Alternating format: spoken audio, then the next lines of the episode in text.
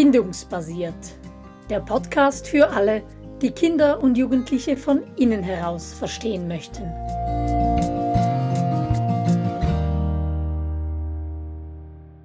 Zur Ruhe kommen. Darum dreht sich diese Podcast-Folge. Wir werden also mit diesem Jahresend-Special etwas philosophisch. Und ich freue mich sehr, mich über dieses so wichtige Thema, das ja gerade in den letzten zwei, drei Jahren so sehr in den Vordergrund gerückt ist, mit Angela mich zu unterhalten. Ja, und Angela, warum ist das so wichtig und was meinen wir eigentlich mit Ruhe?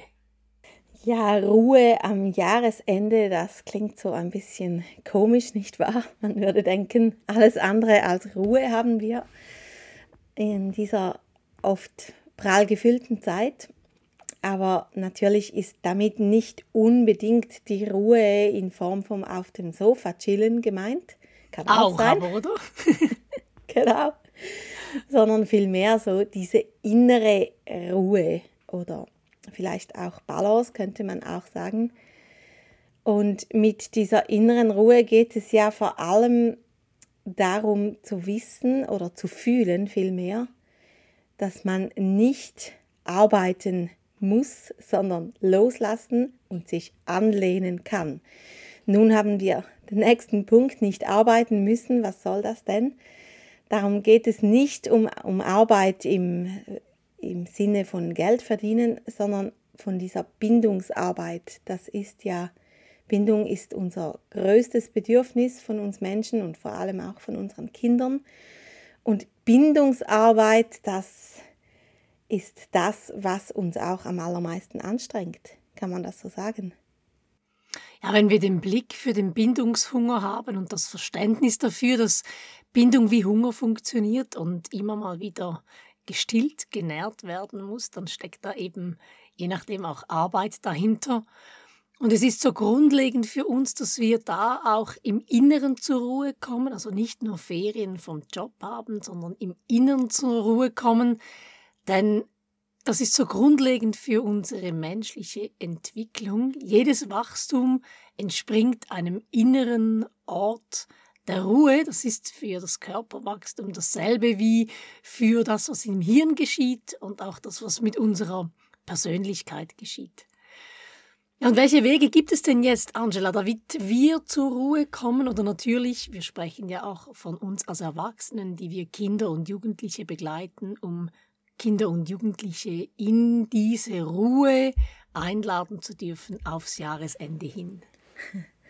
Ja, du hast es schon angesprochen, der Bindungshunger und das Gegenteil davon wäre ja dann Bindungssatt sein.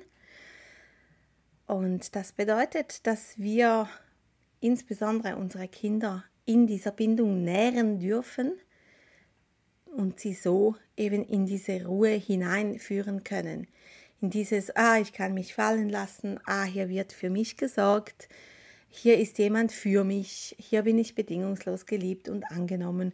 Und dafür ist ja hingegen wieder diese Advents- und Weihnachtszeit und die Zeit zwischen den Jahren, wie die Deutschen sagen, eine prädestinierte Zeit.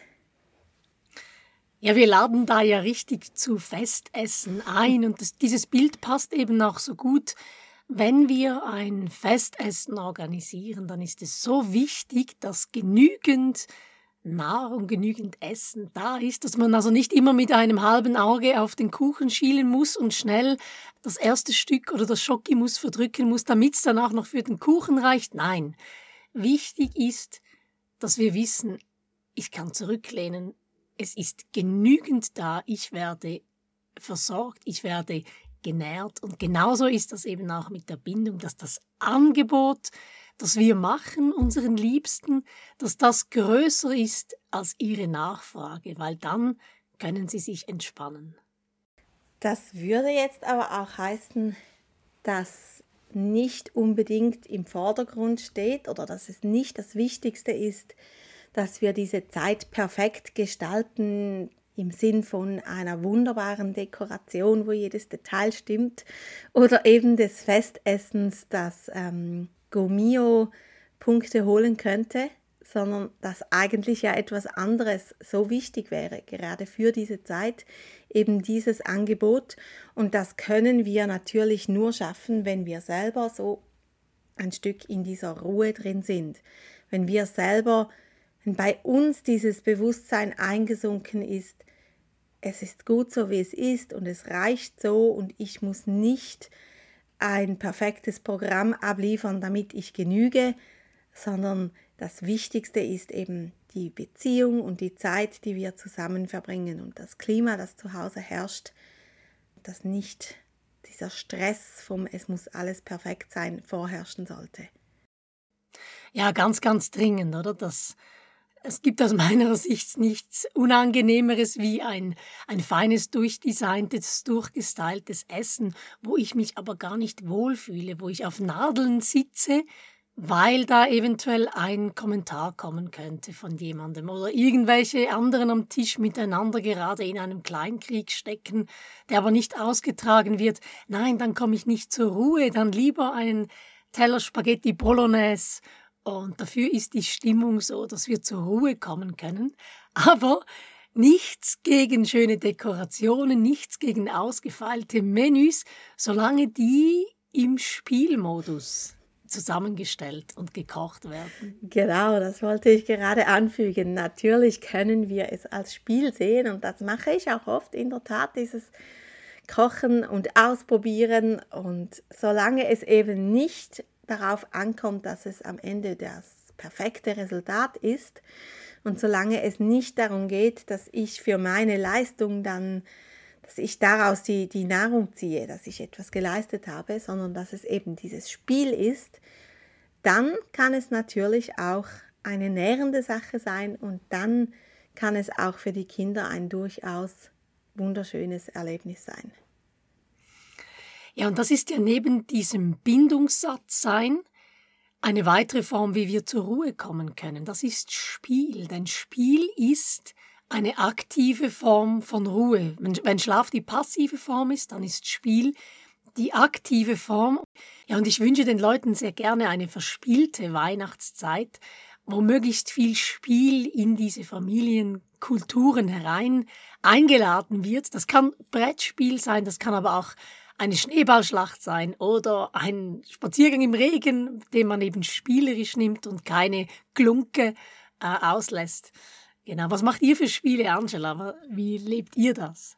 Also unser trivialstes Spiel ist um diese Zeit, es gibt doch dann immer diese kleinen... Die Aluhügeli. genau, Schokolädchen, die in Alupapier eingepackt sind. Und ich habe gerade gestern Abend bei einer Freundin damit angefangen, diese Alukügelchen, die müssen einfach gespickt werden. Das muss einfach sein. Dann gibt es weitere Spiele. Mir ist gerade noch etwas dazu in den Sinn gekommen aus meiner Kindheit. Mein Vater hat manchmal zu Weihnachten einen Truthahn gemacht und hat diesen dann über Stunden im Ofen geschmort und irgendwie alle halbe Stunde mit Cognac überträufelt. Und er hat daraus so ein richtiges Brimborium veranstaltet. Und ich habe wie gespürt, wie er selber sich in dieser Zeit entspannt hat. Es war für ihn total ein Spiel. Es ging nicht darum, dass das Ding nachher perfekt sein musste. Und noch heute, wenn ich diesen Duft rieche, obwohl ich Vegetarierin bin, aber wenn ich diesen Duft von Cognac und Truthahn rieche, entsteht für mich so ein Gefühl von Geborgenheit und Ruhe, weil es einfach so eine äußerst friedliche Atmosphäre war. Also das heißt ja dann, dass wir als Erwachsene ganz dringend ins Spiel finden sollten, um diese Atmosphäre zu kreieren für unsere Kinder, für unsere Jugendlichen. Denn wir haben es an anderen Stellen schon erwähnt, Spiel schleicht sich einfach aus unserem Leben raus. Schlaf ist ja sehr hartnäckig klopft an, wenn wir ihn vergessen. Spiel nicht. Und da ist es so wichtig, dass wir eine spielerische Kultur in unseren Familien schaffen, mit all den Ritualen, die es gibt über Weihnachten, seien das äh, an Silvester die Tischbomben, die wir hochlassen oder sei es Dinner for One, den wir uns anschauen. Oh ja, äh, ohne Dinner for One kann das neue Jahr nicht starten. Unmöglich. Das ist eigentlich Spiel, oder? Aber Absolut. es kann auch sein, dass wir im Spiel auch das, und jetzt kommen wir zum nächsten Punkt, der, in, der uns in die Ruhe führt, dass wir im Spiel das betrauern können, was eben nicht funktioniert hat im, in diesem Jahr, in dem vergangenen Jahr. Und Angela, hast du da Beispiele, wie du das machst? Ja, es ist ja in der Tat so, dass diese Tage zwischen Weihnachten und Neujahr, das sind ja so ein bisschen besondere Tage. Ich finde, da herrscht auch immer so ein bisschen eine besondere Stimmung. Und diese Tage geben uns schon ein bisschen diesen Raum, auch auf das vergangene Jahr zurückzuschauen. Ich persönlich fange dann immer an, das Fotobuch des Jahres herzustellen. Das ist wie ein bisschen ein Jahresrückblick. Und während dieser Zeit kommen auch immer die besten Filme im Fernsehprogramm, die uns manchmal gewisse Filme auch helfen, in diese Trauer hineinzufinden. Filme oder Lieder sind eine spielerische Art, auch in die Trauer hineinkommen zu können. Es muss nicht immer so 100% äh, sein, dass man ganz ernst sich jetzt diese Gedanken macht und aufschreibt. Das kann man natürlich auch. Aber manchmal kann man auch bei einem Film Tränen vergießen und diese mhm. Trauer in einem anklingen lassen. Das mhm. wäre dann eben die spielerische Art und Weise. Genau. Und ich glaube, das ist so ein, ein wichtiger Weg, wie wir eben auch zur Ruhe kommen, wenn wir all das, was nicht in Erfüllung ging in diesem vergangenen Jahr, das kann auch auf der Beziehungsebene sein, dass wir nicht gesättigt worden sind mit unserem Bindungshunger, dass wir all das zulassen und betrauern und somit annehmen können, da kommt dann nämlich unser inneres System in den Erholungsmodus. Wir können uns dann entspannen, wenn wir all das fühlen und dann im intensivsten Fall sogar durch Tränen loslassen konnten, was eben nicht so funktioniert hat, wie wir das uns erwünscht haben. Wir kommen dann zur Ruhe von diesen vergeblichen Anstrengungen und das ist eben auch einer der Wege, wie wir in die Ruhe finden können. Ja, und genau nach diesen Weihnachtstagen, ähm, du hast es schon angetönt, gibt es ja manchmal auch eben zwischenmenschliche Konflikte. Es gab vielleicht Stress an Weihnachten, weil die Verwandten andere Vorstellungen hatten oder was weiß ich. Und auch dieser Frust kann in eine Trauer umgemünzt werden, in eine Trauer, dass vielleicht das mit der Familie oder der Verwandtschaft nicht so funktioniert, wie man es gern hätte, dass man sich vielleicht nicht so angenommen fühlt von der Schwiegermutter oder irgendjemanden, der einem wichtig ist, wie man sich das wünschen würde. Und auch da bietet Spiel diesen wunderbaren Ausweg, dies einfach zu betrauern und dann wir haben ja immer diesen Vergleich mit dem Blumsklo, gell? dass man das da auch so loslassen kann und dann ähm, irgendwie frisch und gereinigt dann ins neue Jahr starten kann. Also das mit dem Blumsklo, das müssen wir vielleicht noch erklären, dass Spiel so etwas ist wie ein WC-Hüsli, das uns die Möglichkeit gibt, uns von den Lasten, den Ladungen in uns drin zu erleichtern, ohne dass irgendwas verschmutzt wird oder kaputt geht, also weder Material noch eine Beziehung. Und da ist Spiel eben so einen, eine wunderbare Antwort der Natur. Ja, und dann glaube ich, können wir das zusammenfassen. Zur Ruhe kommen können wir, indem wir bindungssatt sind, indem wir anderen helfen, ihren Bindungshunger zu stillen, eine dicke, fette Einladung aussprechen an einen großen, gedeckten Tisch, wo es genügend Bindungsnahrung hat für alle. Wir können über Spiel in diese aktive Form der Ruhe kommen oder eben, wenn wir betrauern und loslassen, was nicht so funktioniert hat, wie wir uns das gerne gewünscht haben.